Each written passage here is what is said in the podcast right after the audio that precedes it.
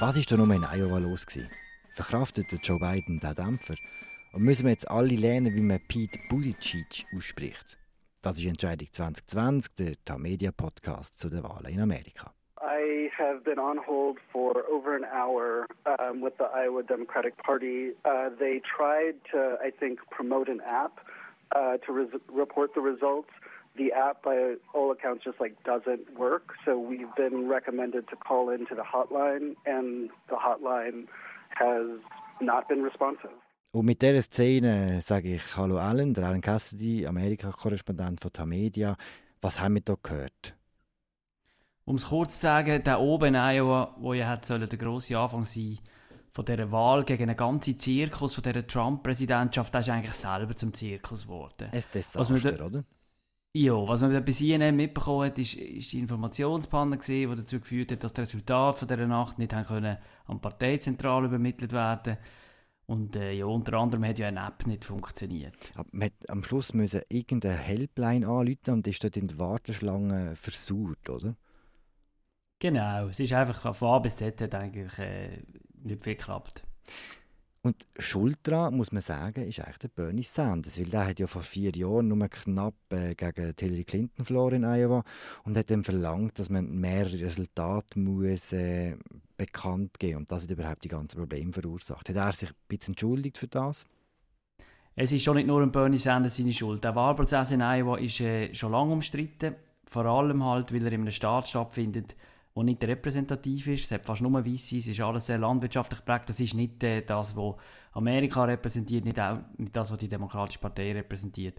Und dann die Diskussionen um die, äh, Formel, um die Formeln, die zu den Delegierten führt, das ist dann einfach noch dazugekommen. Aber eben, es gibt eigentlich ähm, alle vier Jahre die Diskussion, ist Iowa noch zeitgemäß, ist das Caucus-System mit diesen Wahlversammlungen, ist das noch zeitgemäß?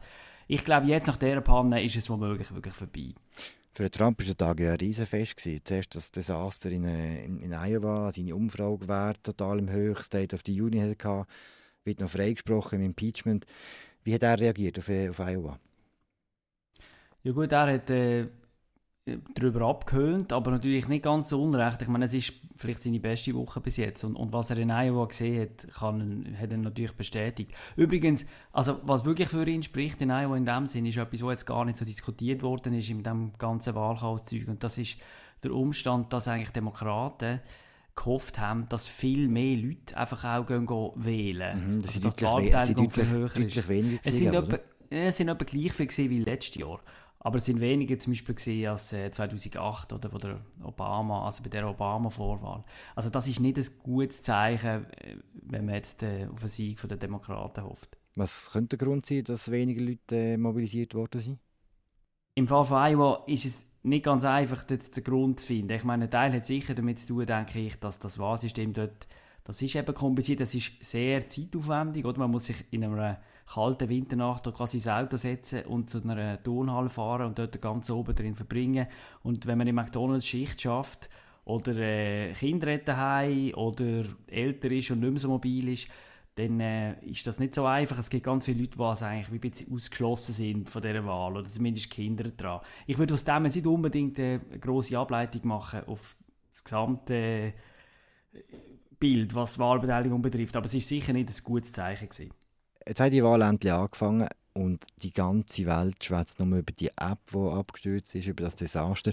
Hey, ehrlich gesagt, okay, es hat nicht funktioniert, das ist nicht cool, aber am Schluss haben wir gleich äh, das Resultat, am Schluss haben wir gleich einen Gewinner.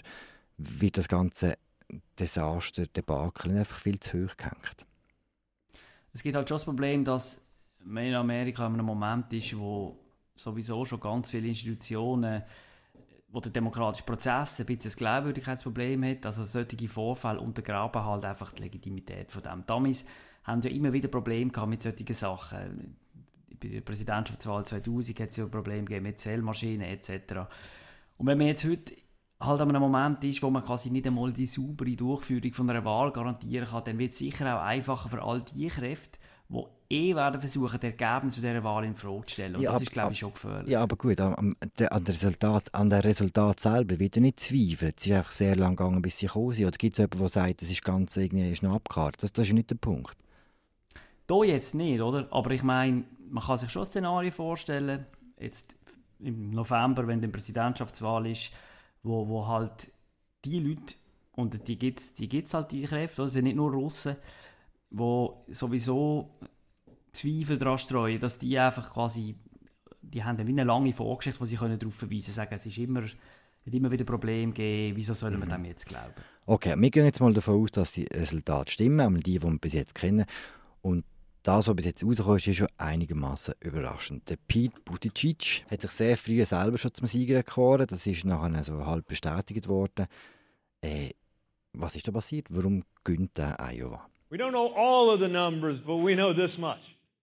A campaign that started a year ago with four staff members, no name recognition, no money, just a big idea. A campaign that some said should have no business even making this attempt has taken its place at the front of this race to replace the current president with a better vision for the future. Ja, für ihn ist es super, das ist kein Zweifel. Ich meine, er sagt ja zu Recht, dass er äh, noch vor einem Jahr ein Provinzpolitiker war, mit einem Namen, den niemand kann sagen kann, und mit vier Mitarbeitern. Und heute hat er in Iowa mehr Delegierte geholt, dass das ganze Kandidatenfeld das sagt eigentlich genau das, oder? Irgendwie die, die, die Riesenentwicklung, die er innerhalb von einem Jahr gemacht hat. Aber was liegt es denn, dass er das können machen konnte? Was glaubst du? Ja, eben bei allem Geschnöd über Iowa, das Wahlsystem dort ist ihm natürlich schon zu gut gekommen, oder? Er, ähm, das funktioniert tatsächlich so, dass je mehr Direktkontakt mit Wählern man hat, desto desto mehr Chancen haben wir. Er hat das massiv können nutzen. Er ist jetzt zum Beispiel gerade auch im Schlussspurt nicht wie ein paar von seinen Konkurrenten in Washington festgesessen im Kongress, wo er im Impeachment-Verfahren sitzen, sondern er äh, können im Feld sein die ganze Zeit. Und vor allem, glaube ich, hat er eine gewisse Anziehungskraft. Also sein, sein Pitch quasi ist ja so ein bisschen, ähm, dass die Linken in der Partei und die Zentristen, also quasi der Sanders-Flügel und der beiden Flügel, dass die dagegen äh, so eine falsche Wahl ähm, suggerieren. Oder entweder man will Revolution oder man will einfach zurück zum Alter. Und er sagt halt, es gibt einen Mittelweg und ich bin der Mittelweg. Mhm. Vor zwölf Jahren, das ist schon, schon recht lang her, hat äh, Barack Obama auch relativ überraschend Iowa gewonnen. Und man sagt, oder man hat es nachher gesagt, dass quasi der Schwung, den er da geholt hat, ihn bis ins Weiße Haus gedreht hat. Sieht man jetzt schon eine ähnliche Entwicklung beim Pete Buttigieg? Im Moment ist es noch, ist noch ein bisschen früh. Es gibt jetzt gerade in dem Moment, wo wir das jetzt aufnehmen, noch gar keine neuen Umfragen. Aber ich glaube, was sicher geschwächt ist diesmal, und zwar massiv, ist der ganze Effekt, wo normalerweise Iowa eingeht. Das heißt in der Regel extrem breitflächige Berichterstattung, positive Berichterstattung über den Sieger oder so eine Art äh, eben, es gibt den Schwung und so und das ist diesmal überhaupt nicht passiert. Nicht nur wegen der Panne, muss man sagen, sondern auch wegen dem Timing. Es ist nun mal eben das Impeachment-Verfahren, wo, wo die Woche noch zu Ende geht. Es ist die State of the Union gewesen, wo immer ein extremes Medienereignis ist. Und dann kommt eben noch das, die Unsicherheit von der Wahl nach noch dazu. Und ich meine, also in dem Modell, wenn man jetzt der Statistiker ist, das wird sich irgendwo niederschlagen, oder? Also mhm. Der Bonus wird, glaube ich, schon nicht so groß ausfallen. Das, das heißt im Umkehrschluss, das sagt Joe Biden, der ja recht schlecht abgeschnitten hat, recht froh muss sein darum, dass man nicht so fest und nicht so äh, genau über die Resultate berichtet, weil er ist ja nur Vierter geworden. Ich glaube schon, ja. Es hat ja bei ihm lustigerweise schon vor der Wahl in Iowa ein angefangen. Dort haben am Samstag, also zwei Tage vor der Wahl, haben alle darauf gewartet, auf sie die letzte große Goldstandard-Umfrage, die hat veröffentlicht werden die ist dann nicht gekommen, wegen einem, also CNN und, und äh, Zeitungen Iowa haben die nicht veröffentlicht, wegen einem kleinen technischen Fehler, was es dann gab bei der Erhebung. Und inzwischen weiss man, dass diese Umfrage für ihn auch eine Katastrophe gewesen wäre. Also, die hat ihn etwa dort gezeigt, wo er am Schluss abgeschnitten hat. Und wenn man das natürlich zwei Tage vor der Wahl noch auf allen Sendern und Kanälen gehört hat, wäre das für ihn noch schlechter geworden. Also er hat hier doppelt Glück gehabt, ja. Aber ich meine, am Schluss ändert es eben nichts am Ergebnis. Aber das stimmt, am Berichterstattung ist er ein bisschen besser davon gekommen. Er tönt aber recht erleichtert. Los mal schnell rein, was er gesagt hat nach, nach diesen Wahlen. Indications are, from our indications, it's going to be close. We're going to walk out of here with uh, our share of delegates. We don't know exactly what it is yet, but we feel good about where we are. We're in this for the long haul.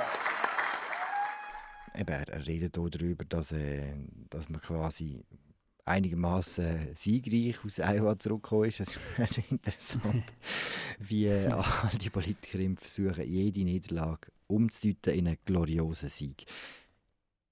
Es ist schon, wenn man jetzt die Leute in der Schweiz befragen oder die Leute in Europa, wer glaubt wird der Herausforderer von Trump, der hat wahrscheinlich schon recht viele Leute, würden immer noch sagen, der Joe Biden.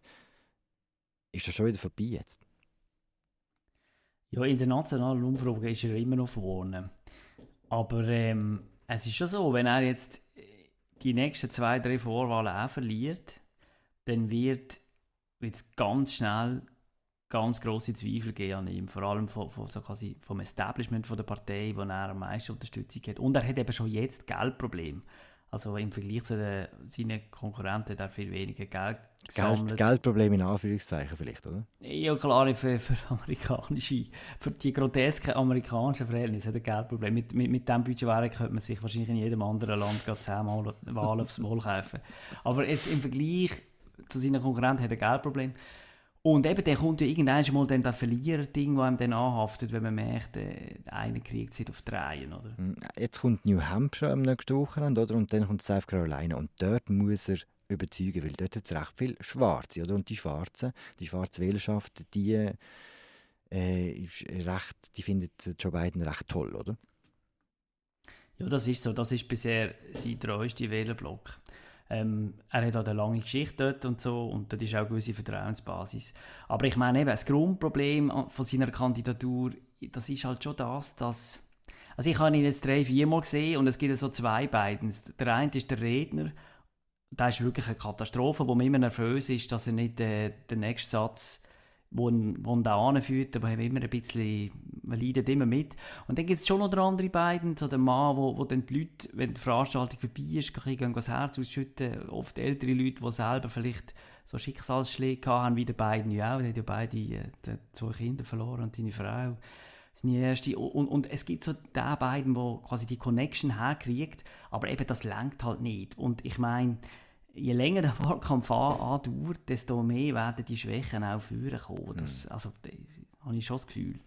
Man hat recht lange über die beiden eher moderaten äh, Kandidaten geschwätzt, Buttigieg und Biden, äh, wo eher von den von den Demokraten gewählt werden, die nicht ganz so links stehen. Die anderen zwei, äh, Elizabeth Warren und Bernie Sanders, die ja für so das, den Progressivteil stehen, über die haben wir noch nicht geschwätzt. Der Bernie Sanders ist auch recht stark in Iowa. Total, ja. Also bei ihm ähm, muss ich schon sehen, am Schluss glaube ich, äh, ist dann einfach wirklich ziemlich bald ein, wirklich ein Flügelkampf zwischen dem linken Flügel und, und dem von der Mitte und auf dem linken Flügel ist der Bernie Sanders steht sehr gut da. Er hat wahrscheinlich ja in Iowa vielleicht auch gewonnen, wenn das Delegiertensystem nicht wäre. Er hat quasi mehr direkt ähm, Stimmen bekommen, zumindest äh, nach dem ersten Ergebnis. Wie Hillary, wie Hillary vor vier Jahren. Äh, wie sie in der Hauptwahl, genau. Und in New Hampshire hat er von vier gegen Hillary extrem hoch gewonnen. Er wird möglicherweise auch dort wieder gewinnen. Also das ist die zweite Vorwahl. Und in der dritten sieht es dann auch nicht so schlecht aus in den Umfragen. Also da kommt dann wahrscheinlich bald einmal der Moment, wo das Establishment und die gemäßigten Leute in der Partei irgendwie mal in Panik verfallen. Okay.